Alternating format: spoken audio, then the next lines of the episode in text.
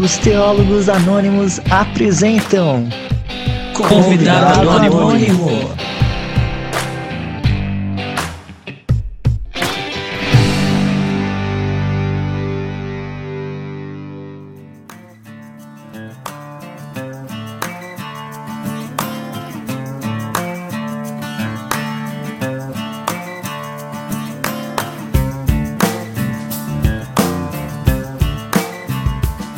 É isso aí, galera. Tá começando aqui mais um convidado anônimo aqui dos nossos do nosso podcast Teólogos Anônimos. É o convidado anônimo de número 5, muito especial, aqui com a presença do pastor presbiteriano Jean Francesco. Se você não conhece o Jean, vai atrás das redes sociais do Jean aqui para conhecer o trabalho dele de teologia, conhecer o livro dele de namoro, conhecer os cursos dele, comprar os cursos dele, investir aí na, na vida dele e também investir na sua própria vida, porque são cursos de, de qualidade. Já dei, uma, já dei uma olhada no, no curso do Jean aí de doutrinas fundamentais. Uh, até estava identificando ali o, a influência do Van Hooser, né, do drama da doutrina. Achei bem legal. E hoje a gente vai conversar então com o Jean só um pouquinho sobre presbiterianismo aí para o nosso pessoal que não conhece como do que se trata a igreja presbiteriana, como que funciona, quais são as crenças fundamentais aí da, da Igreja Presbiteriana, Presbiteriana, quais são as diferenças, as semelhanças da Igreja Presbiteriana com as outras denominações. Então, fica ligado que você vai aprender bastante hoje. E para começar, eu queria que o, que o Jean se apresentasse. Se apresenta aí, Jean, para gente. De onde você veio? Eu sei que você está hoje no Canadá. O que, que, que você está fazendo aí? Como é que Ótimo. é a sua carreira aí? Na verdade, eu não estou no Canadá, não, viu? Eu Falei errado. Estou nos Estados Unidos. Eu moro aqui na cidade de Grand Rapids, Michigan. A cidade de Grand Rapids é o maior polo de editoras cristãs dos Estados Unidos, e eu diria até do mundo. Aqui você tem a Zondervan, você tem a Erdmans, você tem a Baker e uma série de outras editoras que basicamente são os materiais que Vida Nova, Cultura Cristã, entre outras editoras do Brasil, traduzem os seus livros. Então, eu estou num lugar muito privilegiado, privilegiado aqui, estou fazendo um doutorado no Calvin Theological Seminary, que é um seminário que tem muita importância também para o cenário protestante brasileiro. Bom, mas eu sou o Jean, sou casado com a Gesier, temos um filho chamado Valentim, sou pastor presbiteriano já há oito anos, e tem sido um prazer uh, poder pastorear a igreja presbiteriana, mas também estar envolvido no cenário evangélico como um todo sempre tive uma proximidade muito boa com os batistas, com assembleianos, metodistas e igrejas independentes, então nunca fui um cara muito fechado nas minhas próprias fronteiras, por isso que sempre estou ah, em diálogo com outros amigos de outras tradições, porque a gente sempre aprende junto, né, uns com os outros. E é isso, no momento eu estou aqui no meu terceiro ano do doutorado, espero em 2022 retornar ao Brasil e continuar o ministério tanto de ensino em universidade, seminário e pastoreando igrejas. Pretendo plantar algumas igrejas ainda aí, tem, tem muitos sonhos pela frente. Legal. Aqui no Brasil você morava onde? Não sei se eu perdi aí. Sim, eu morava em São Paulo, capital. Ah, então tamo, tamo junto. Somos todos de São Paulo também. Legal, legal, Jean. Cara, e a gente pensou aqui, é, quando a gente chamou, a gente, nós pensamos em conversar um pouquinho sobre a tua denominação, né, a tua denominação presbiteriana, e fala um pouquinho para a gente o que, como você, o que você entende que é uma, ou quais são as características é, disti distintivas do presbiterianismo uhum. é, que você entende que é crucial as pessoas saberem, né? Como que o que diferencia o presbiterianismo das outras? De repente uhum. você já pode até adiantar isso. Como você vê o que que o que é o presbiterianismo? Legal. O presbiterianismo no Brasil, ele teve origem em 1859, com o primeiro missionário enviado pela Presbyterian Church of United States of America, PCUSA, que foi o cara chamado Ashbel Green Simonton. O Simonton foi aluno de um dos maiores teólogos americanos, que foi o Charles Hodge. Tem até a sistemática dele publicada em português. E o Charles Hodge estava pregando na capela e ele estava pregando sobre missões. E esse cara chamado Simon, ele se sentiu chamado por Deus para ir para um país onde não tinha presença protestante. Até o momento o Brasil tinha apenas alguns missionários que eram ah, congregacionais, como a família Kelly, E ele então decidiu vir para cá e ele veio. Ele veio, fundou uma igreja, ele fundou um jornal, fundou a, a denominação como todo e, e o ministério dele foi bem curto. Foram apenas oito anos, porque ele morreu de mamada aí por essa praga. E a gente pensa que vírus é uma coisa recente, né? Sempre matou muita gente. Então ele, mas ele deixou um legado muito grande, né? E a partir daí, e fundou uma escola também, né? Que é o que deu origem ao que hoje nós conhecemos como Mackenzie. Então foi um ministério muito frutífero, apesar de ser curto. Então o presbiterianismo, só para falar da origem, né? Ele sempre foi muito conectado com ah, quatro coisas. O presbiterianismo ele é focado em missões, é uma, uma denominação missionária. Uh, número dois, é uma denominação que entende que parte da sua missão é feita a partir do fomento educacional. Então, por onde você vai, você vê igrejas presbiterianas, você vê também escolas, universidades e instituições que promovem o bem comum. Essa segunda marca do presbiterianismo. A terceira é que o presbiterianismo ele sempre se preocupou com a saúde da igreja. E, aí a saúde da igreja a gente divide em três facetas. A primeira, a saúde doutrinária, a respeito daquilo que a gente prega. Então, pregação expositiva, pregação do evangelho, cristocêntrica. Número dois, a administração dos sacramentos, batismo e ceia. E a prática constante da disciplina na igreja ou seja, a igreja como uma incubadora de virtudes promovendo santificação. Essas são as três marcas da igreja. E por último, a igreja tem uma força muito grande uh, em relação a, aos credos e confissões. Nós temos um apego à nossa história. E a partir desse quarto, quarto ponto, eu volto um pouquinho no passado para mostrar de onde que veio o presbiterianismo. Se você voltar lá para a cidade de Genebra, lá nos, no século XVI, nós temos João Calvino, que foi um dos precursores do movimento que a gente chama que é o movimento reformado, e ele é obviamente da segunda geração, né? Ele foi um cara que veio depois de Lutero, veio depois de Zwinglio, mas em Zwinglio ali na Suíça e Calvino em Genebra, você tem esse movimento que mais para frente se tornou o presbiterianismo ou a Igreja Reformada Mundial. E aí a tradição presbiteriana mesmo, ela teve seu início na Escócia com um cara chamado John Knox, que foi um pastor anglicano que saiu da igreja anglicana.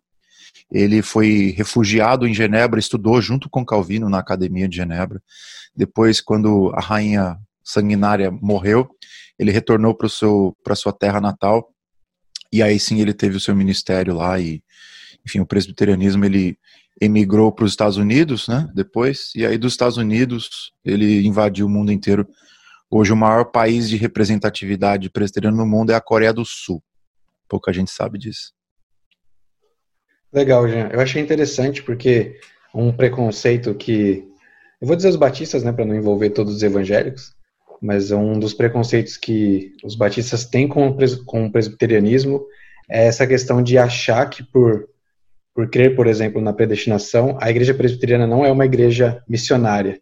O que uhum. eu já há muito tempo sei que é mentira, mas foi legal você ter tocado e ter colocado isso como primeiro ponto. Não sei se nas, na, nos documentos presbiterianos esse é o primeiro ponto, mas eu achei legal você tratar, é, falar disso, porque é uma coisa que muito batista, muito evangélico pensa sobre o presbiteriano por ser calvinista, né? Que na verdade a gente chama, já tem um preconceito aí que achar que calvinismo é só predestinação, né? Você pode comentar isso também se você quiser. Mas esse Legal. lance da, de ser missionário, eu conheci um, um presbiteriano no, no, primeiro seminário que eu fiz e eu, e eu já, já, já percebi ali que sempre foi uma baboseira, né? Essa questão de que dizer que a, o presbiteriano não é missionário. Né? É, não faz muito sentido para nós, porque é, é justamente a doutrina da predestinação que nos move às missões. Aí as pessoas podem ler, mas como assim? Não faz muito sentido. Bom, se você voltar os seus olhos lá para o livro de Atos, capítulo 19, você vai ver que Paulo estava na cidade de Corinto e ele estava muito angustiado, porque, como vocês devem saber, a cidade de Corinto era muito immoral, tinha muito culto às deusas e era um culto imoral, que tinha a ver com enfim, prostituição e orgias. Paulo estava muito indignado com a situação e, e estava mais ou menos frustrado que não o evangelho não ia prosperar ali. E aí então Deus fala com o apóstolo Paulo através de um sonho, e nesse sonho Deus diz para ele o seguinte: Paulo, fica tranquilo, não te cales, prega o evangelho, porque eu tenho muito povo nessa cidade. Então, o que que motivou Paulo às missões em Corinto? Foi justamente a doutrina da predestinação. que Deus tem muito povo naquela cidade. E é, essa é a convicção que a gente tem, por exemplo, quando a gente vai para os quatro cantos do mundo. Deus tem muito povo em todos os lugares do, do universo, né? Então a gente vai confiante de que não vai ser a nossa pregação que vai converter ninguém. A nossa pregação vai revelar quem são os eleitos de Deus que já estão espalhados por toda a face da terra. A pregação é, é mais ou menos que um start, né? As minhas ovelhas ouvem minha voz e me seguem, né? Diz o Senhor. Então, à medida que a gente prega o evangelho, é como se fosse a voz do próprio pastor, o Senhor Jesus, convidando o pecador para o arrependimento. Então, é por isso que essa doutrina não é apenas uma doutrina que nos traz consolo individual, é sabermos que nós somos amados por Deus, escolhidos por Ele antes da fundação do mundo, não é apenas uma doutrina que nos humilha, porque não, não depende dos nossos méritos, nossas forças, mas da graça de Deus em salvar. E por último, a doutrina que nos traz consolo para a obra missionária que a gente tem que fazer. Porque o Senhor Jesus nunca nos mandou convencer ninguém de que eles precisam ser salvos. Ele nos mandou proclamar a mensagem do Evangelho. E à medida que a gente faz isso, o Espírito Santo vai convencer as pessoas, não nós. Então é uma doutrina que traz muito consolo de fato, e é o que é, o, é a grande mola propulsora das missões das igrejas reformadas por todo o mundo. E eu queria mencionar aqui que a primeira denominação que chegou no Brasil, assim, historicamente, foi a igreja de Calvino, inclusive, né, através do envio de missionários na Baía de Guanabara, no Rio de Janeiro. Foi o primeiro culto protestante, a primeira ceia do Senhor, é, que foi celebrada pelos missionários que ele enviou diretamente da França. Né? Então, ou seja, e morreram, né? Todo, quase todos aqui deixaram seu sangue na nossa pátria. E, ou seja, eles vieram para cá justamente por, esse, por essa convicção de que Deus tinha um plano para o Brasil e tinha plano para salvar muita gente. A gente está vendo isso se concretizando ano após ano. Muito bom, pastor.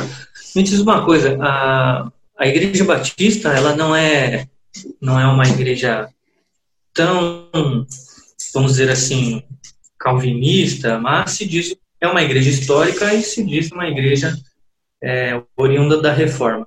Dentro dos próprios batistas, a gente tem inúmeras versões do, da, de onde veio a igreja batista, nem todos os batistas concordam, né? mas é, isso automaticamente influencia a, a doutrina das igrejas batistas. Nós temos, sim, muitos adeptos da teologia reformada e, e nos últimos anos isso tem crescido, mas nós temos alguns que não que não que não são reform, reformados ou reformistas, né? É, dentro da igreja presbiteriana, qual como, como que vocês veem essa essa essa ideia de, de ter irmãos que participam da mesma convenção, da, da, da mesma fé, vamos dizer assim, mas não não aderem à, à teologia reformada. Como funciona isso para vocês? Interessante, né? Isso é uma coisa que não existe. Porque o movimento batista, ele se caracteriza, e aí vocês podem me corrigir se eu estiver errado, as igrejas têm muita liberdade. Elas são congregações independentes. A assembleia de uma igreja local é que determina os rumos de uma determinada congregação. E por mais que ela pertença a uma convenção de igrejas, essa convenção ela não tem poder para interferir diretamente no andamento das igrejas, se elas não o quiserem. Esse, esse tipo de governo é um pouco diferente do governo presbiteriano, porque o governo presbiteriano ele é uma federação onde o presbitério tem autoridade sobre a comunidade local. Então é um, é um modelo um pouco diferente. A congregação, por exemplo, a minha igreja, a Igreja Presbiteriana da Penha, ela tem a sua independência, ela tem a sua autonomia financeira tal, é, mas ela não tem autonomia de pregar o que quiser. Ela tem que estar de acordo com a doutrina da igreja.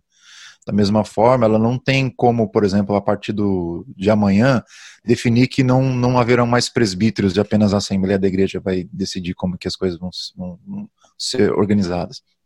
Ela não tem essa liberdade. É uma liberdade restrita àquilo que a denominação acredita como fundamental.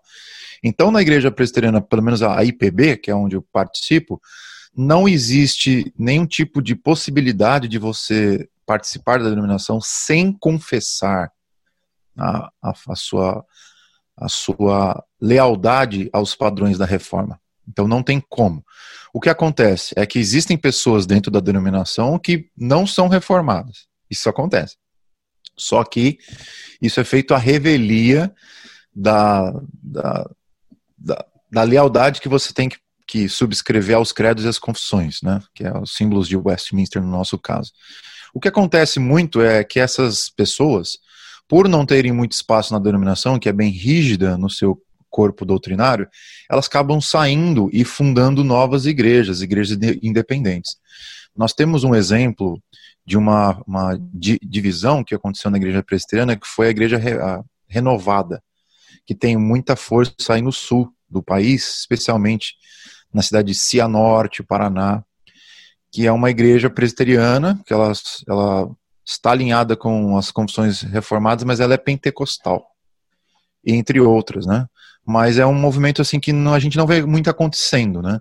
Se acontece é com grupos particulares, mas que não tem não tem vida própria, por assim dizer, eles ou tem que sair ou eles vão cair meio que no ostracismo, assim. Uma vez eu vi uma.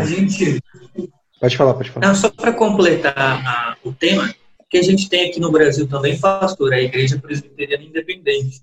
Sim. É, que querendo ou não, é, é uma acaba sendo de uma divisão da, da, do, da presbiteriana brasileira, Sim. não é? Sim, é de 1909, 1910 teve um, uma discussão na igreja presbiteriana e a discussão ela girava em torno de três coisas: a questão maçônica, porque maçonaria nos Estados Unidos é a coisa mais comum que tinha entre os protestantes, veio para o Brasil, obviamente, continuou. Uh, a segunda coisa era a questão educacional, e número três era a questão autóctone, autóctone, que era a questão dos missionários americanos. Então, haviam três críticas ao, ao modelo como as coisas estavam acontecendo. Número um, os missionários americanos eram tudo maçom, então a gente ia acabar com isso. Essa era a primeira crítica dos independentes. A segunda é, a igreja está tá se dedicando muito à educação e pouco à missão. Então está sendo muita grana colocada em universidade, em escola, e pouca, pouco dinheiro para plantar igrejas. E número três, a denominação ela não tem autonomia, ela não é autóctone, no sentido de a, def, definir o seu próprio futuro, porque os, os americanos eles têm muito poder político na denominação. Então essa era, era a crise dos independentes. E aí como a, a maioria da, da igreja não tinha problema com essas três coisas, acabou que eles romperam, né? E aí uma, uma parcela significativa aí da igreja acabou se desligando e fundando o que é hoje a Igreja Presbiteriana Independente do Brasil, que acabou não, não perdão aos independentes que me ouvem, mas acabou não tendo um, muita expressão no cenário brasileiro. Hoje conta apenas com 60 mil membros, é uma igreja bem pequena. A Igreja Presbiteriana do Brasil ela tem quase um milhão de membros, né? é uma diferença muito grande. Mas em termos doutrinários, é a mesma coisa, praticamente as diferenças mais uh, expressivas da independente para principal é a questão do ministério feminino, né, que eles ordenam presbíteras e pastoras ao ofício, e que eles têm uma, uma visão diferente em relação à a, a maneira como a gente interpreta a escritura, e obviamente por isso que eles ordenam mulheres, e em relação também à pedocomunhão. Eles, eles liberaram um pouco tempo atrás a, a ceia para as crianças também, filhos dos crentes. As diferenças são bem pequenas. Interessante. É, eu... eu... fiz essa pergunta sobre os independentes, porque quando a gente fala de doutrina, ah, quando, quando a gente conhece algum pastor presbiteriano que não é calvinista, geralmente ele é de uma igreja é, presbiteriana independente, né? não uma é, é que quando eu falei independente, quando eu falei independente, é, eu Vamos fazer uma distinção aqui dos independentes que têm comunidades independentes, que é a igreja com seu nome próprio, que não é filiada a nenhuma denominação, e a igreja presbiteriana independente, que é uma denominação. Então, se eu me, não me fiz entender propriamente, eu peço perdão aí. A ideia era que, por independente, não a denominação independente, mas comunidades que não são filiadas a nenhuma denominação. Uma vez eu, eu vi aqui em Floripa uma comunidade, uma igreja presbiteriana renovada que eu nunca tinha visto, né? Até bati uma foto e mandei para os amigos que eu falei, ué, tem uma contradição lógica que eu não estou entendendo. presbiteriana renovada, achei engraçado. Mas, cara, que legal, legal é saber assim essas coisas, porque não só para o público, mas para a gente também algumas coisas foram informações novas aí, bacana. Ah, acho... Só um, um, ponto interessante da pergunta ainda do, do nosso amigo aí, Gerson, o próprio Jacó Armínio, ele era reformado, né? Então, é comum você ter dentro de qualquer movimento pessoas que pensam completamente diferente daquele movimento. Só que é o que eu falei, ela não vai durar muito tempo dentro do movimento, porque é como se fosse um microorganismo que não consegue ter muito espaço dentro de um corpo, né? Ele vai ser expulso por aquele corpo como é, uma, é um corpo estranho, né? Que, que nasceu dentro dele. Então, Jacó Arminio é um exemplo disso, né? Que deu origem aí ao movimento do arminianismo. E outros exemplos, eu poderia citar o próprio Charles Finney, que foi um avivalista uh, muito conhecido aí no meio pentecostal, e ele era presbiteriano. Obviamente que ele abandonou o presbiterianismo porque não acreditava em uma vírgula, né? Da tradição, mas uh, era, era da, da, do movimento.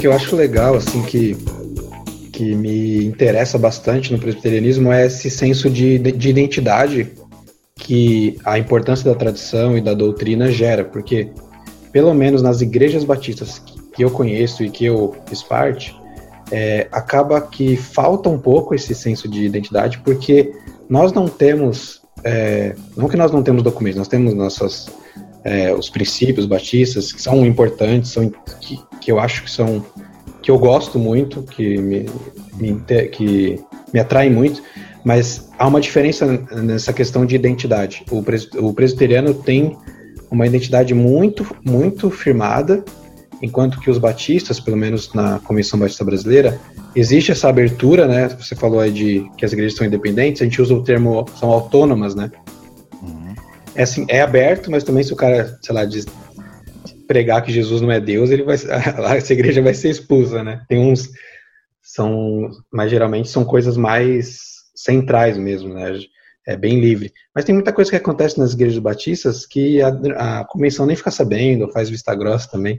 Desculpa meus meus irmãos batistas, mas a, nós somos um, falta um pouco de identidade para gente e que eu, entre aspas, invejo um pouco no presbiterianismo, que é essa coisa bem bem firmada na no que se crê. E, e sabe de uma coisa, Lucas? E esse negócio da identidade custa um preço muito alto, viu? É, custa caro. Porque o fato de você não ser uma denominação muito maleável, ou seja, a gente tem uma estrutura, a gente não pode mudar o que a gente é. A gente pode reformar quem nós somos, lapidar as nossas doutrinas, mas a gente não pode mudar quem a gente é da noite para o dia. Isso custa caro. E do que, que eu estou dizendo custa caro? Custa caro porque a gente não vai crescer muito porque a gente não vai se adaptar à civilização de forma muito rápida. Sempre vai ser um processo mais lento. Mas, por outro lado, custa caro, mas é um valor justo a ser pago, porque você acaba prevalecendo no, no, ao longo da história. Você presta atenção, né? A Igreja Presbiteriana do Brasil ela já está mais de 160 anos né, no país. E é uma igreja que do começo até hoje não mudou muita coisa. Continua com a mesma identidade, fazendo as mesmas coisas, com o mesmo discurso, com as mesmas tendências. Agora, se você pegar outras denominações que passaram pelo país, algumas começaram, ah, sei lá, no, no, no século anterior e já não existem mais. Os que começaram muito independentes também perderam a sua identidade. E esse é o preço a ser pago, né? Essas igrejas que são mais maleáveis, elas crescem muito rápido mas é um crescimento que também se deságua ou se ela escorre pelo ralo também muito rápido. Então, é uma questão que a gente tem que pensar, né? Quanto quão cara é a nossa identidade e a que ponto a gente está disposto a, a ceder aqui, a colar, por uma questão de crescimento apenas. Pastor, geralmente quando a gente fala de preservar a identidade, principalmente a doutrina, a gente faz bastante referência a uma teologia mais pentecostal, até pelo movimento pentecostal ter crescido bastante nos últimos anos, né? Mas dentro da, da, da, das igrejas batistas também tem crescido, não com tanta expressividade, a teologia liberal, né? Uhum. Já visto que na última, das últimas semanas tivemos algumas alguns problemas grandes com isso, né? É, repercutindo muito. É, isso acontece também na igreja presbiteriana? Você, você consegue enxergar a teologia liberal ganhando espaço? Ótima pergunta, cara. Obrigado por fazer essa pergunta, porque na década de 50, 40 até meados de 70, a teologia liberal atacou profundamente a, o presbiterianismo. Só que, graças a Deus, não teve frutos, porque a igreja soube denunciar os erros, denunciar os errantes e dar um fim nesses caras, né? Que foi justamente na década de 60, que era a década onde o, o país estava dividido entre aqueles que queriam, uh, não apenas dentro da igreja, mas fora, né? Um apelo à filosofia de esquerda muito grande. Né? O comunismo estava batendo as portas. E com o comunismo sempre vem a teologia progressista, não tem como. A, a, filosofia política de esquerda e o progressismo teológico, o liberalismo teológico, sempre andaram de mãos dadas, sempre andaram de mãos dadas. E no Brasil, a presença do movimento liberal uh, teológico foi principalmente ganhando tração no presbiterianismo por causa de um cara chamado Richard Shaw. Esse Richard Shaw, ele era professor no, no Princeton Theological Seminary, que é o maior seminário presbiteriano do, do mundo. Ele é totalmente, não vou dizer totalmente, mas 80% do, do, dos seus professores são muito liberais, não creem em nada assim, tipo, que seja ortodoxo. E esse cara era professor de lá e ele veio como missionário para o Brasil e dava aula nos nossos seminários aqui. E ele fez muitos discípulos por onde ele passou. E então teve um momento, uma tensão muito grande na denominação por volta dos anos 60, 70, em que a igreja foi pressionada a abandonar algumas das suas visões, que eram centrais, aderir a, enfim, ordenação feminina, aderir a uma série de pressupostos sobre a escritura, que hoje em dia a gente vê algumas pessoas adotando, mas é uma coisa mais antiga do que você pode imaginar. Então a gente teve essas pressões do liberalismo teológico lá atrás. Hoje em dia, eu posso dizer com muita tranquilidade que o liberalismo teológico não é mais um problema na, na igreja presbiteriana do Brasil. Continua sendo um problema na igreja presbiteriana independente. Ah, porque a reação que eles tiveram a esse movimento foi muito mais amigável. Logo, se você, por exemplo, fizer uma pesquisa na Igreja Presbiteriana do Brasil, a quantidade de pastores ou professores que têm inclinações mais marxianas é um número muito ínfimo, assim, muito pequeno. Agora, se você for para a Igreja Presbiteriana Independente, você vai ver que esse número é muito maior.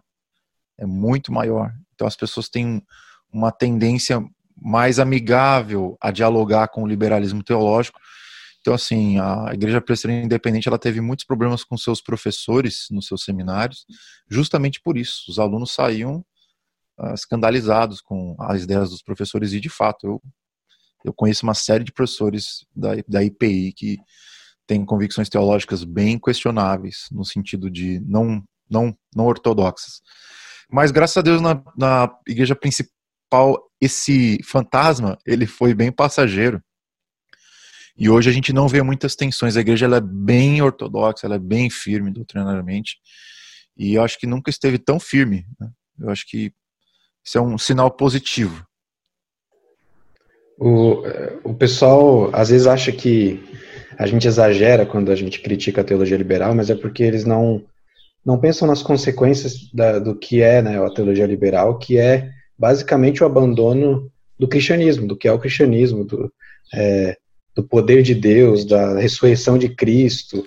Geralmente. Que é sobrenatural. Pois é, cara. E assim, é, e o problema é que normalmente isso nem sempre é algo que é falado claramente. Muitos é, pastores pegam coisas, né, da teologia liberal, coisas mais leves, entre aspas, pressupostos que não são tão na cara dura, mas essas coisas normalmente começam a relativizar, né, as escrituras é, ao, aos poucos e acaba levando pro a, é, essa eu acho que é uma virtude do, do, do conservador, né, que é ter essa capacidade de imaginar para onde isso aqui vai levar a gente. Né? Uhum. Que eu acho que falta um pouquinho, falta muito para o pessoal que é mais liberal, progressista, que é pensar o que essa ideia, aonde essa ideia vai levar.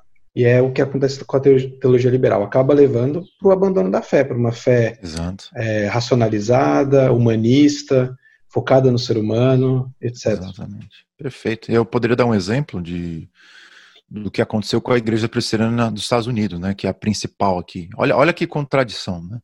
A Igreja Presbiteriana do Brasil, que é a principal, a IPB, ela é muito conservadora. Ela praticamente permanece fiel aos, aos seus, aos seus credos, né? A, a Igreja Presbiteriana dos Estados Unidos, ela é totalmente liberal, assim, totalmente liberal. E é uma igreja que perde no ano, geralmente por ano, cerca de 300 mil pessoas por ano.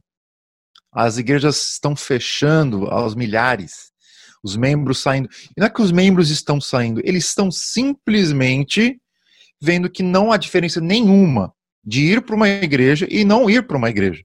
Porque o mesmo discurso de um pastor dentro da igreja é o discurso de um político progressista fora da igreja. Eles não veem diferença nenhuma. A maior parte das igrejas da da PCUSA, elas não são mais missionárias. Por que não são mais missionárias? Porque elas não acreditam mais no poder do evangelho. E elas não acreditam mais que a gente tem que convencer as pessoas de que existe apenas uma religião certa. Elas acreditam no universalismo. Se o universalismo é verdade, para que, que eu vou pregar o evangelho, cara? Se todo mundo vai todo mundo vai ser salvo no final, né? Eles não acreditam que a escritura tem autoridade para comandar as nossas visões sobre fé e prática, logo, para que, que eu vou ficar em, perdendo meu tempo lidando com apologética, por exemplo, para convencer o não crente? Não, ele tem que ter a voz dele, e basicamente essas denominações que viram liberais, com o passar do tempo, elas perdem o sal, elas perdem o sabor. E aí o Jesus, nosso Senhor, diz que quando o sal perde o seu sabor, não serve mais para nada, né? A não ser ser pisada pelos homens. Fazer mais uma pergunta, talvez, se você não quiser responder, a gente pode editar depois. É porque, não, porque esse assunto me faz lembrar do pastor Antônio Carlos Costa. Uhum. Ele é da Igreja Presbiteriana do, do, Brasil, certo? Sim, meu amigo. Então, como, como você vê o ministério dele? Porque, assim, eu gosto muito. Eu, eu entendo que ele consegue é, fazer essa, essa luta social com, com equilíbrio e ele, ele prega, assim, o pessoal não conhece, né, ele como pregador, essa pregação dele é muito boa. Uhum. E o pessoal conhece só a luta social e assim, eu, eu tenho dó dele no, na rede social porque o tanto de, sei lá, bolsonarista cristão que chama ele de, de marxista, que, que, fala, que não entende, na verdade, né? Fala, uhum. fala, se você puder, fala um pouco sobre ele, porque ele é uma figura que muita gente não entende, eu acho. E até no, no meio batista também, muita gente acha que ele é marxista, e eu vejo que não, eu vejo que ele é um cara extremamente comprometido com, com o cristianismo ortodoxo e ao mesmo tempo ele, ele tem essa, essa cabeça assim que consegue perceber algumas coisas que muita gente não percebe. Tal, talvez ele não é, não seja tão, como eu posso dizer, ele seja um outsider, assim, um underground no presbiterianismo, não sei, talvez seja falta de conhecimento nosso. Fala um pouquinho dele, se você puder. Legal. Não, o Antônio, o Antônio Carlos Costa é um amigo, eu recentemente preguei na igreja dele virtualmente. Então é um amigo que eu tenho muito prazer de conhecer os pastores auxiliares que trabalham na igreja dele. E assim, eu tenho muita alegria de falar dele como um irmão na fé, um, um homem sério, muito sério. Ele não é um cara leviano, um cara muito verdadeiro. E em termos doutrinários, ortodoxo, totalmente ortodoxo, totalmente firme. Ele a convicção dele sobre a escritura, firme, firmíssima, louvável. Gosto muito, acho que ele é um cara muito corajoso. em relação à sua produção, se você nunca ouviu falar do Antônio Carlos Costa, o que você conhece dele são alguns posts que ele faz no Instagram ou no Facebook. Ele é uma das maiores autoridades em Martin Lloyd Jones que a gente tem no Brasil. Ele é uma das maiores autoridades que a gente tem em Jonathan Edwards, se você não sabe. Então, Antônio Carlos Costa ele tem uma herança reformada muito sólida. Ele sabe o que ele crê, sabe muito bem. Agora, ele também milita na área social e ele tem as opiniões dele, né, de como que isso deve ser feito. E na minha opinião, a única coisa que eu vou dizer que eu não é que eu discordo, mas eu não tenho uma, as mesmas afinidades políticas dele. Mas eu acho que do que ele fala, eu acho que ele não tem nada do que ele fala que contradiz a fé cristã. São assim as crenças políticas que ele abraçou né, de dos meios como você acaba com a pobreza, com a desigualdade social, tal. E aí eu acho que ele acaba comprando algumas brigas, algumas que são justas, algumas que são justas, mas eu acho que não são. Uh, eu não compraria, eu não compraria algumas brigas que ele compra, porque eu acho que elas são reducionistas, né? Então, por exemplo, quando ele fala que o movimento evangélico, ele oficialmente e acriticamente, ele endossou o bolsonarismo, eu vou dizer para você que boa parte da igreja, sim, mas não a igreja evangélica como um todo. Né? Então, a gente tem que tomar cuidado com algumas generalizações né, que são feitas no cenário político. Mas em relação à, à maneira como ele governa a igreja dele, como, como pregador, como pastor, eu acho que é um dos poucos caras que a gente tem no Brasil que é tão engajado é, socialmente e tão sólido doutrinariamente. Outros que eu, que eu me recordo que eram assim, por exemplo, o Dom Robson Cavalcante. Esse já claramente de esquerda. O Antônio Carlos Costa, ele não se assume de esquerda, obviamente que a gente sabe que as posturas dele são mais inclinadas à esquerda, mas ele não se assume de esquerda nem de direita. O Dom Robson Cavalcante era explicitamente de esquerda, ele era membro do Partido dos Trabalhadores, inclusive. Ele tentou ser, se não me engano, prefeito, mas ele é um cara muito ortodoxo. Para quem não conhece o Dom Robson Cavalcante, foi bispo anglicano e era um cara assim sensacional, assim, sólido, muito sólido, doutrinariamente, fiel à palavra, fiel à, à igreja. E tinha as visões dele, só que eu acho que pelo menos ele, ele conseguia defender de forma a sem confundir a sua fé e nem confundir os outros. Porque o movimento progressista hoje ele é totalmente liberal com raríssimas exceções. Você pega uns pastores aí que se dizem defensores aí das, das agendas progressistas, os caras assim não tem nada de evangélico, cara, tem nada de crente ali. Esses dias eu vi um pastor que se diz batista, inclusive, eu nem lembro o nome dele, eu acho que ele é do Rio de Janeiro. O cara, ele perguntaram por que ele crê sobre Deus, é a coisa mais bizarra que eu já vi na vida. Ele estava comparando a experiência com, com, com Deus com uma um misticismo assim, quase zen budista, que não tem nada a ver com a tradição cristã. E o cara se diz pastor, ele vai para os comícios de vários candidatos aí como pastor e tem nada de pastor ali. O Antônio Carlos Costa, pelo menos, ele é um cara que milita na, na, mais no campo da esquerda, eu diria, ou pelo menos não explicitamente, mas acaba levando para esse lado, mas pelo menos o cara ele, ele sabe o que ele crê, né?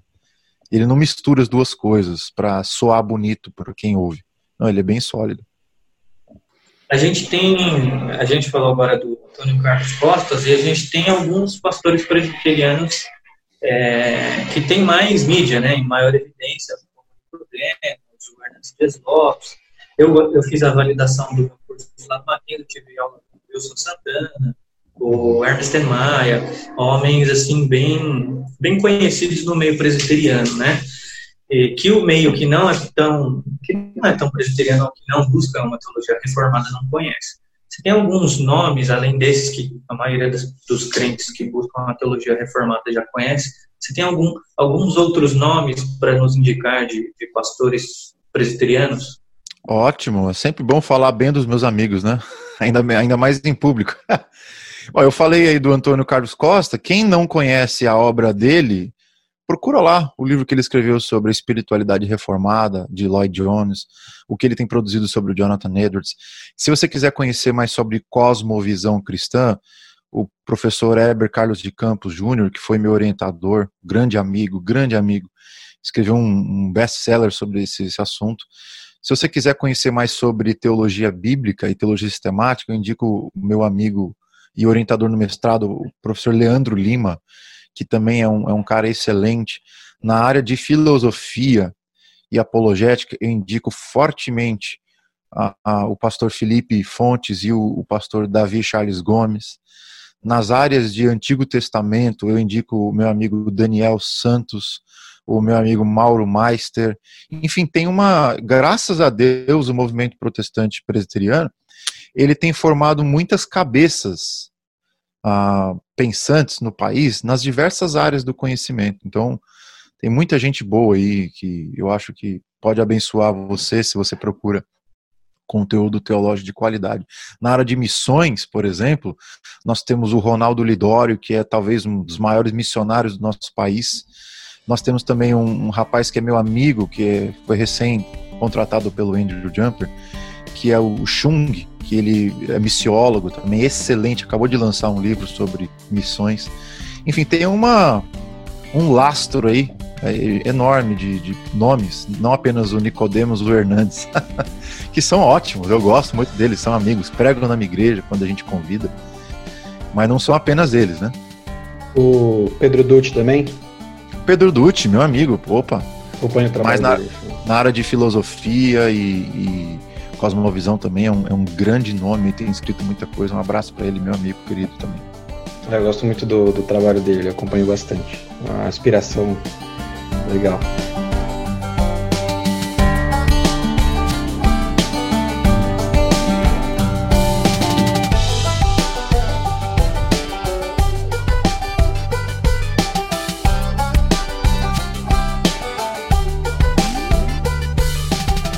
A gente falou aqui, né, do, do presbiterianismo. Eu vamos falar um pouquinho de, acho que duas coisas que são bem diferentes para os batistas, entre os batistas e os presbiterianos, os presbiterianos, é o batismo, certo? Eu acho que a forma, para mim, pelo menos individualmente, não é tão polêmico para mim, mas o, o, a questão de, do batismo de crianças, porque muita gente não sabe o que está por trás disso, qual é a teologia presbiteriana que está por trás do, do batismo de crianças. Não é simples, simplesmente, ah, vou batizar aqui essas crianças. Existe uma teologia, algo fundamentado nas escrituras. E se você quiser já emendar também na questão da ceia, porque para a gente é só um memorial, para vocês é algo diferente. Fala um pouquinho sobre isso, que seriam talvez grandes diferenças aí da, da do presbiterianismo.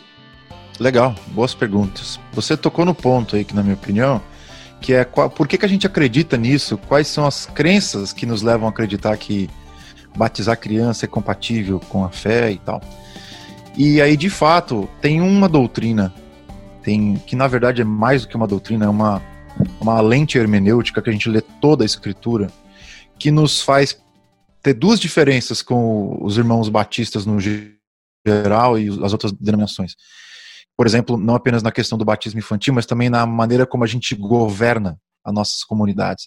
Não apenas no sistema independente, mas no sistema presbiterial, né, federação, que é a doutrina da aliança. A doutrina da aliança é a principal doutrina que nos leva a acreditar que as coisas têm que ser feitas assim. Vou dar um exemplo de como a doutrina da aliança funciona. A doutrina da aliança é para nós a, a ideia de que Deus ele faz pactos. E o que, que é pacto? É um acordo que ele faz com comunidades e não com indivíduos.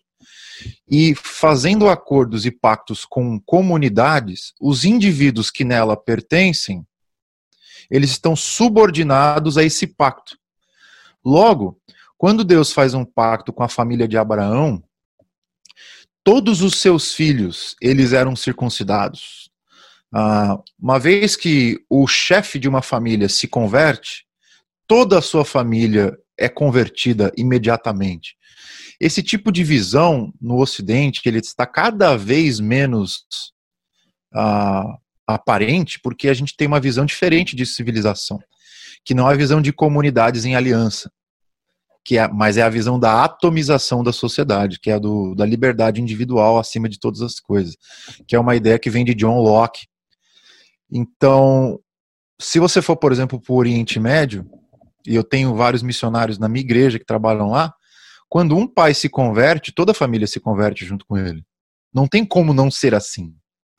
Porque são culturas onde a ideia de pacto ainda é predominante. Você vai, por exemplo, em lugares como, ah, eu falei Oriente Médio, mas se for, por exemplo, ao redor ali Turquia, você vê essa similaridade também. Você vai para a China, tem essa similaridade também. Quando o cabeça do lar, ou cabeça pactual, ele acende a fé, toda a sua família debaixo dele acaba aderindo ao mesmo princípio. E é esse princípio que governou praticamente toda a cultura bíblica, tanto do Antigo do Novo Testamento, quanto a cultura cristã primitiva, e que foi se perdendo no, eu diria, do Renascimento para cá, mas principalmente depois do Iluminismo, com essa atomização da sociedade. O que é a atomização da sociedade? Átomo é, aquele, é a menor partícula que existe, né? É, que a gente tem no corpo humano ou em qualquer outro lugar. É aquela ideia de que os indivíduos eles são autônomos eles governam a sociedade sem nenhuma autoridade por sobre eles. Então a gente, como presbiterianos, a gente não acredita nesse modelo de civilização porque nós somos ah, devotos à doutrina da aliança. Então nós cremos que a, a, a civilização ela é formada por famílias, por grupos, por clãs, e que esses clãs têm autoridade sobre os indivíduos. Por isso que as nossas igrejas não são autônomas. Elas são, elas prestam contas a um presbitério, que é o que eu diria a autoridade pactual sobre nós. Que por sua vez presta autoridade por um sínodo, que tem autoridade pactual sobre o presbitério, que por sua vez tem a contabilidade para o Supremo Concílio, que é o, o pacto maior sobre toda a denominação. Então esse sistema de pacto, ele é muito importante porque no Antigo Testamento, quando Abraão ele ele foi chamado por Deus à fé, ele teve filhos e a primeira coisa que Deus falou, você vai circuncidar esse menino aí, significa que ele está em aliança comigo. Isaac não tinha fé em Deus, ele não sabia quem era Deus, ele não sabia nada do que ele estava fazendo. Ele simplesmente recebeu o sinal de que ele estava em aliança com Deus, mas a aliança que ele tinha com Deus era mediada pela fé do seu pai. Quando você vai, e aí foi assim o Antigo Testamento inteiro, no Novo Testamento, esse princípio da aliança permanece. Por exemplo, se você vê ah, na, nas viagens missionárias do apóstolo Paulo, toda vez que ele entra numa casa, ele prega para o chefe da família, toda a família é batizada. E não é batizada porque Paulo pregou para os filhos, ou porque os filhos também creram. Não, é batizada porque o pai se converteu. E aí não interessa a opinião dos filhos, se os filhos entenderam ou não. Eles são membros da aliança. Diretamente. Obviamente que isso não invalida o trabalho que o pai vai ter depois de discipular cada um dos seus filhos e tudo mais. Mas é assim que era feito. Ah, do Antigo Testamento e Novo Testamento, o próprio Pedro, lá em Atos, ele vai dizer que a promessa de Deus é para vocês, para os seus filhos, enfim, para as novas gerações. E o que está governando todo esse racional aí é a doutrina da aliança, a ideia de que Deus faz acordos não com indivíduos, mas com famílias. Então, por exemplo, nós presbiterianos, nós não batizamos crianças. Nós batizamos filhos de crentes. É diferente. Então, se você tem uma, uma criança que quer ser batizada na, na nossa igreja, não vai ser batizada. Porque ela tem que ter um vínculo de aliança. Se ela é simplesmente uma criança, não tem nenhum vínculo de aliança, ela não pode ser batizada. Então é, é uma coisa que é importante a gente pensar. Então, somente se um dos pais for da fé é que aquela criança pode ser batizada. E aí a gente entende que a circuncisão ela, ela encerrou em Cristo, que nós em Cristo nós somos cru, cru, crucificados junto com ele, e essa é a circuncisão de Cristo, que Paulo fala em Colossenses. E a partir daí ele então instituiu um novo ritual de simbolizar a nossa aliança com Deus, que foi o batismo e a ceia. O batismo representando a entrada na fé e a ceia a manutenção e renovação da aliança da fé. E o batismo a gente entende como o, é, toda essa doutrina do pacto ela permanece vigente, então a gente batiza os filhos dos crentes por causa disso. Essa é a principal razão. E a ceia como um, um sinal da aliança. Lembra que toda a linguagem da aliança está na, na, nas palavras do Senhor Jesus, né? Essa é a nova aliança no meu sangue. Então, o que, que é a celebração da ceia? É uma reencenação ou renovação daquela aliança que a gente recebeu de Deus. Então, pensa num casamento. E aqui eu vou dar uma ilustração, acho que espero que faça sentido. Quando você se casa com alguém e coloca uma aliança no dedo da pessoa, aquilo para nós, comparando o batismo com o casamento, é a entrada na vida conjugal. Assim como o batismo é a entrada na vida espiritual, a, o casamento, o dia do casamento, é a entrada na vida conjugal. O sexo, por sua vez, é o ritual que celebra essa aliança que vocês têm e você pratica sempre que possível. O sexo, nessa linguagem metafórica, seria a ceia. A ceia é esse ritual de desfrutar da comunhão um com o outro que nós fazemos frequentemente. O batismo você só faz uma vez, por isso que a gente só casa uma vez, eu deveria. A ceia é uma coisa que a gente celebra frequentemente para celebrar esse nosso amor, essa nossa união com Cristo. E da mesma forma isso se aplica uh, no, tanto para a vida cristã quanto o casamento. Então, em relação ao batismo, é isso, né? Por isso que a gente batiza criança, não é porque as crianças são bonitinhas, porque elas são fofinhas, ou porque elas são inocentes, ou porque elas não têm pecado, não tem nada a ver. As crianças são batizadas pura e simplesmente porque elas são membros do pacto que Deus faz com as famílias da fé. E a ceia do Senhor não é meramente um memorial, é um memorial também, porque Jesus disse: faça isso em memória de mim, mas tem esse elemento também de comunhão direta e concreta com o Senhor por meio do Espírito Santo. Então nós cremos que no momento da ceia, que você parte o pão e toma o vinho, você não está apenas relembrando Cristo, você está desfrutando da presença de Cristo espiritualmente com a comunidade. Então tem uma, um aspecto espiritual acontecendo ali, não é apenas uma, uma recordação né, da memória. E aí, eu, citando o exemplo do, do reformador João Calvino, ele dizia o seguinte: que Cristo ele não está presente localmente conosco, porque ele está assunto ao céu, à direita do Deus Pai Todo-Poderoso. Porém, como a presença dele, como ele é Deus, a presença espiritual dele invade o mundo inteiro. Nós, quando nós participamos da ceia, é como se, por meio do Espírito Santo, nós fôssemos assuntos ao céu com Cristo e ficamos em comunhão com ele no céu. O apóstolo Paulo vai usar essa mesma metáfora quando ele fala que nós já estamos nas regiões celestiais com Cristo. É esse o termo que Calvino usa para falar da ceia. A ceia é essa participação com Cristo nas regiões celestiais. É como se nós fôssemos transportados para lá, em espírito, obviamente não localmente. Então há uma presença real acontecendo. Não no sentido local, no sentido físico concreto, mas no sentido espiritual da coisa, que nós desfrutamos de algo novo do Senhor, que é como se fosse essa essa comunhão, essa intimidade com Ele.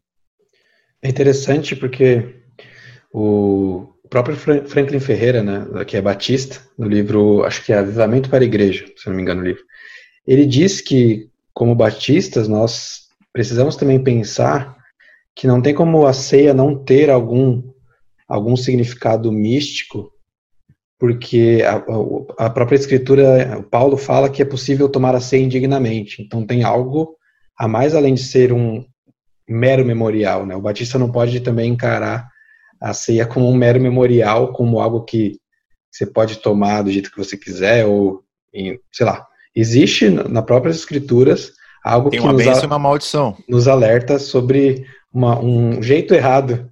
E aí eu te pergunto, da onde vem essa linguagem de bênção e maldição? Da aliança. Da aliança, é o Antigo Testamento. Não, é, bem, é bem interessante a teologia presbiteriana, e porque ela é totalmente inversa, nesse sentido de comunidade, dos batistas, pelo menos a, a, a Convenção Batista Brasileira.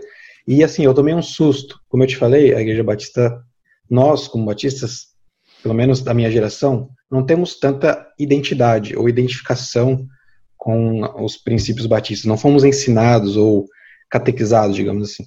E aí eu tive um contato com a doutrina propriamente batista quando eu fui fazer meu TCC na Faculdade Teológica Batista.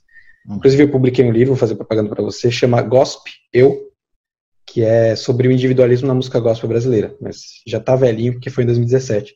E quando eu fui fazer o segundo capítulo, eu decidi fazer um panorama histórico, né, social sobre o desenvolvimento do individualismo na sociedade e cheguei no desenvolvimento do individualismo na religião cristã. E eu tomei um susto com a doutrina batista do Langston. E ele diz, eu nunca vou esquecer essa frase, eu coloquei no meu livro lá, que o homem tem um lugar no coração onde nem Deus pode tocar.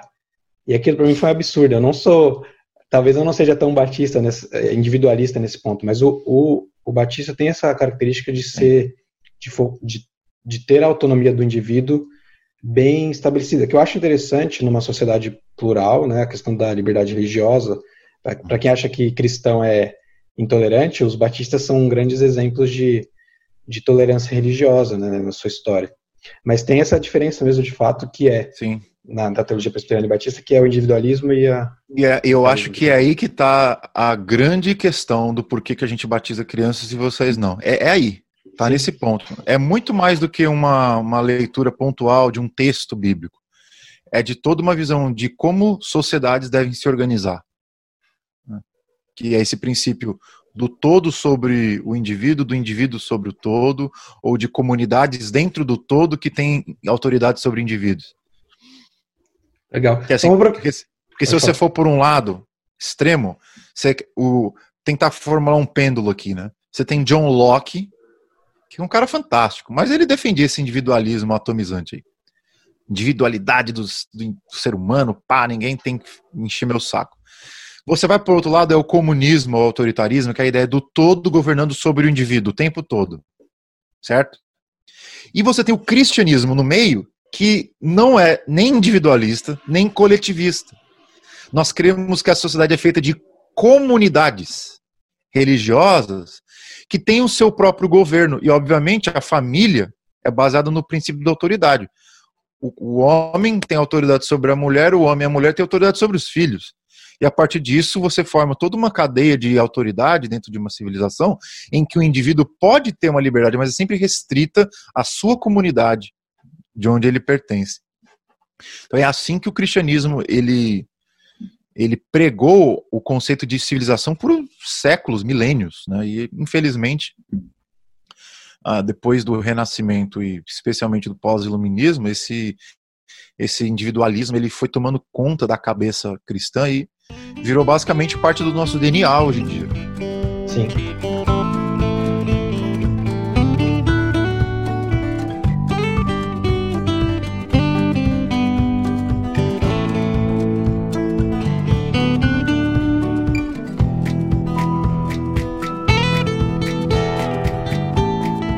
Queria fazer uma piada aqui sobre, na hora que você estava falando sobre ceia, eu fiquei pensando aqui, polêmica. Jean Francesco disse que ceia é como sexo. e é mesmo. Sim, mas é que é. Né, aquelas coisas que vai para as headlines e viram, né? e, viram e vira uma confusão depois. Inclusive, inclusive, eu faço essa comparação no meu livro, O Significado no Namoro. Pode, fala sobre ele. É, muita gente me pergunta, ô Jean, por que, que fazer sexo antes do casamento é errado? E obviamente você não vai ter um texto bíblico direto dizendo não fará sexo antes do casamento, né? Aliás, nunca encontrei esse texto. Por quê? Porque não precisa. Porque todo todo uh, o arco intelectual da escritura já deixa isso muito claro. E qual que é o maior exemplo? É a teologia da aliança. É a teologia da aliança que me prevê, me previne de ter relação sexual antes da aliança. Porque, como você bem lembrou aí, a questão das bênçãos e maldições é uma linguagem pactual. Qual é a linguagem pactual? Deus tem uma aliança com você. O fato de Deus ter uma aliança com você significa que agora você tem direitos e deveres. Direitos são privilégios que você recebe. Você está aliança com Deus, você tem o direito de celebrar a Páscoa, você tem o direito de circuncidar os seus filhos, você tem direito de ter uma terra, tem uma série de privilégios. Agora, tem os deveres de manter a sua obediência aos estatutos e tudo mais. Casamento é a mesma coisa antes do casamento, você não está em aliança com a pessoa, você não tem nem deveres nem privilégios. Quando você entra em aliança com alguém, em termos de relacionamento conjugal, é o casamento. E aí, só depois que você firmou a aliança, que você tem os privilégios e os deveres. Os privilégios é sexo, viver junto, uma só carne, uma só carteira, tal, tal, tal e os, os deveres, que é manter os votos matrimoniais e serem fiéis um ao outro e coisas do tipo. Então, essa metáfora da aliança, ela percorre toda a relação cristã conjugal. Então, eu faço essa, essa análise lá num, num capítulo do livro e que eu acho que é fundamental para a gente entender a questão de que aliança sempre precede intimidade. Aliança sempre precede intimidade. Para Deus, você tem o direito de desfrutar da minha intimidade quando nós temos uma aliança. É por isso que na cosmovisão judaica, né, você convidar alguém para jantar na sua casa era uma coisa assim muito restrita. Era restrita somente àqueles amigos íntimos que tinham um acordo com você ou que eram da sua família. Uma vez que Cristo ceia conosco, ele só está ceando conosco porque ele fez um, uma aliança conosco. Da mesma forma, no casamento, quando o assunto é sexo, nós só temos esse desfrute dessa bênção chamada sexo depois que a gente entra num compromisso de aliança. Então, é novamente, é essa teologia fundamentando toda a nossa visão ética e também política. Sim, sim. É, é, é, essa questão do sexo antes do casamento fica é a mesma coisa que questionar, né, dizer que Jesus não falou, por exemplo, contra a homossexualidade. É uma coisa que a Bíblia inteira mostra o sexo dentro do casamento. Mesma coisa, Jesus reafirma o que a Bíblia sempre falou sobre a família ser constituída, né, o casamento ser entre um homem e uma mulher. Jesus reafirma né, o, o padrão bíblico lá de Gênesis. Então, é, é, é, interessante como o, tá, acho que o pessoal é um pouquinho ou ignorante, né, ou desonesto com a Bíblia, querendo encontrar esse tipo de coisa. Né? Eu, eu tento evitar o termo desonesto, mas é difícil deixar de concordar com você, porque é, o cara não quer ver a verdade. É simples assim. Ele não quer ver a verdade, porque está muito claro ali. Jesus, ele, quando ele fala de divórcio, por exemplo, fala assim: vocês ouviram.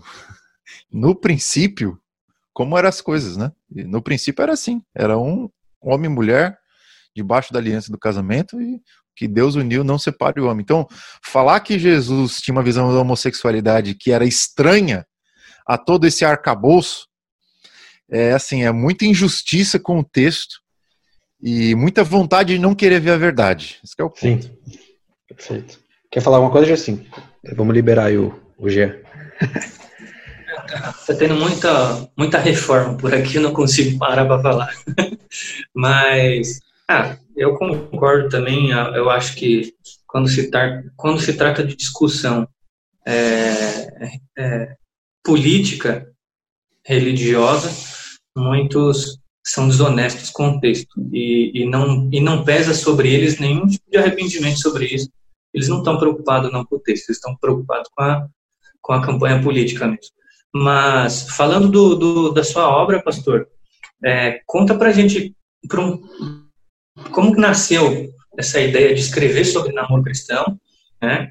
que de fato a gente precisa discutir muito isso dentro das igrejas hoje, porque é, parece que que a gente fala pouco sobre esse assunto, por que, que isso, por que nasceu essa vontade de escrever, falar sobre isso, e também dos seus cursos, né, já vamos fazer um jabazinho, fazer propaganda dos seus cursos, como nasceu também essa ideia de, é, é, de disponibilizar via streaming, que hoje em dia cresce cada vez mais essa, essa ferramenta de, de ensino.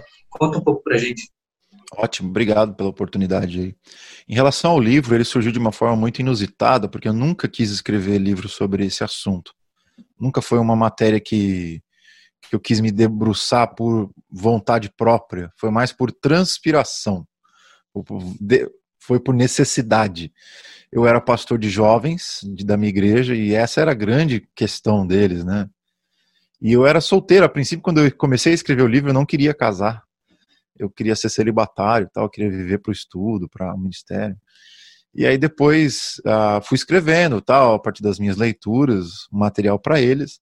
E aí que eu comecei a namorar, mudei de ideia sobre o celibato. Vi que não era minha vocação. E aí foi aí que então eu pensei, poxa, preciso escrever alguma coisa mais sólida, assim. E aí durante o meu namoro, namorei dois anos com a minha esposa, eu comecei a refletir mais sério sobre essa questão do namoro, quais seriam os fundamentos bíblicos dessa coisa.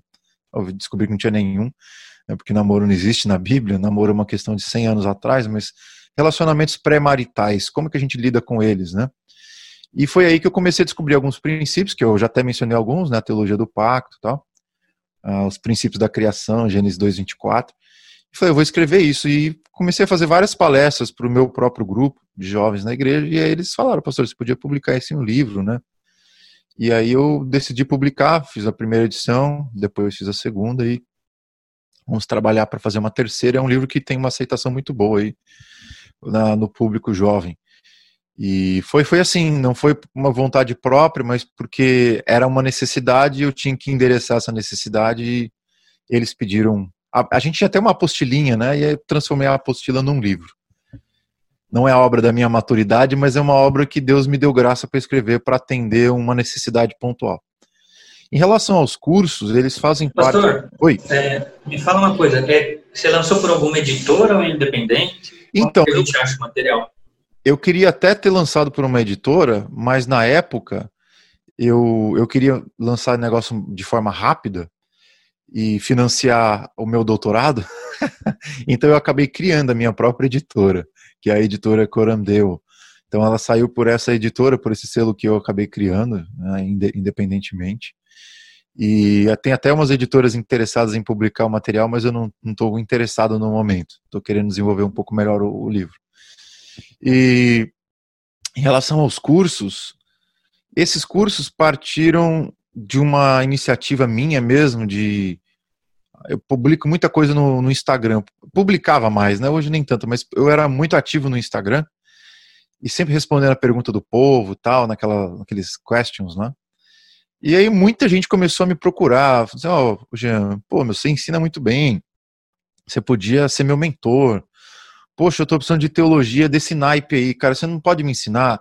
E eu comecei a dar algumas mentorias individuais para uma pessoa ali, uma pessoa colar, até o ponto de um dos meus amigos falar, pô, você podia abrir uma mentoria de teologia e tal. Foi o Eliezer, inclusive, né?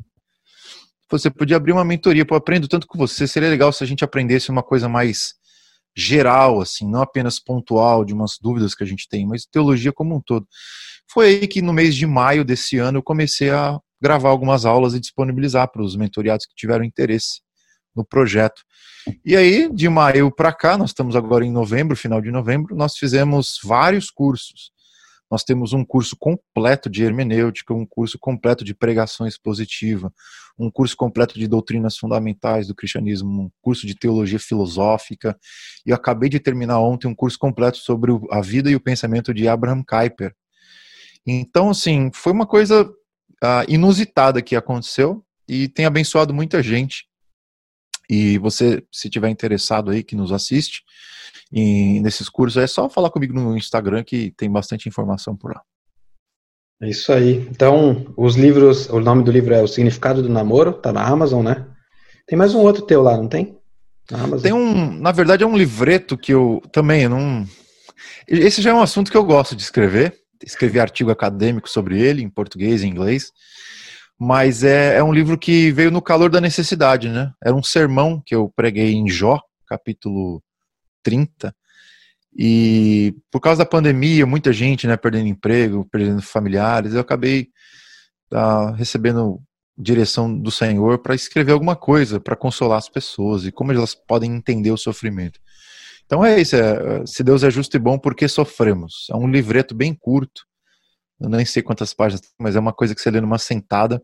Tá lá o livretinho também. Eu ia lançar ele no Brasil, só que veio a pandemia aí mais forte, não acabei não lançando físico.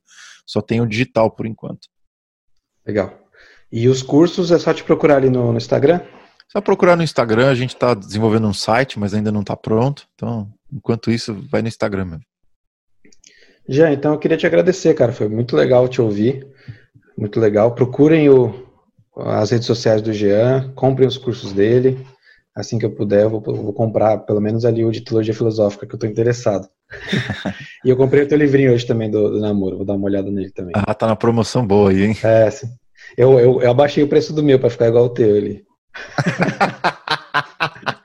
é, porque é o, é o preço que porque se colocar menos que 5,99 e aí tua parte diminui, né, a porcentagem Sim, que a Amazon te faz. Esperto, é esperto. É. Fala aí, Gerson, quer falar alguma coisa? Com muito barulho de fundo aqui, mas eu agradecer a participação do pastor aí, já. Obrigado, é sempre um prazer uh, poder compartilhar sobre as escrituras, poder aprender sobre as escrituras. Ah, aqui na igreja a gente acabou de acabou de fazer um, uma série de reflexões em cima do conhecimento de Deus do Packer, onde ele diz que nós, é, através do conhecimento sobre Deus, temos mais conhecimento de Deus e relacionamento com Ele. E é importante uh, compartilhar esse, esse espaço que nós temos aqui para que outras pessoas se interessem cada vez mais em conhecer sobre Deus, sobre a tua palavra e ter mais intimidade com Ele a partir disso. E por isso a gente agradece pelo serviço à Igreja Cristã no Brasil, independente da denominação, nós somos Igreja e Povo de Deus, e pela sua dedicação aos estudos. A gente acha muito, muito louvável, muito, muito honroso aqueles que se dedicam a alimentar a igreja através da sua palavra. Obrigado pela participação aí. O prazer é meu. E olha, pode divulgar para os seus seguidores aí que quem vier falar comigo no Instagram e falou que veio por meio do canal de vocês aí, vai ter um desconto tanto nos meus cursos quanto em qualquer outra coisa que eu publicar aí. Vou deixar um Beleza. cupom de desconto para vocês aí. Jean, obrigado. Se quiser voltar, se quiser bater papo sobre outra coisa aí um dia, um papo aleatório, como a gente às vezes costuma dizer, manda uma mensagem que você é muito bem-vindo aqui. Vai ser bem legal receber você de novo aqui. Obrigado, Jean. Até a próxima, então. Eu que agradeço. Um abraço a todos aí. Abraço a quem nos assiste. A gente se vê. Falou, galera. Sigam lá no arroba Teólogos Anônimos e ajuda divulgando aí esse episódio e outros episódios nossos que já estão no ar. Um abraço, até a próxima.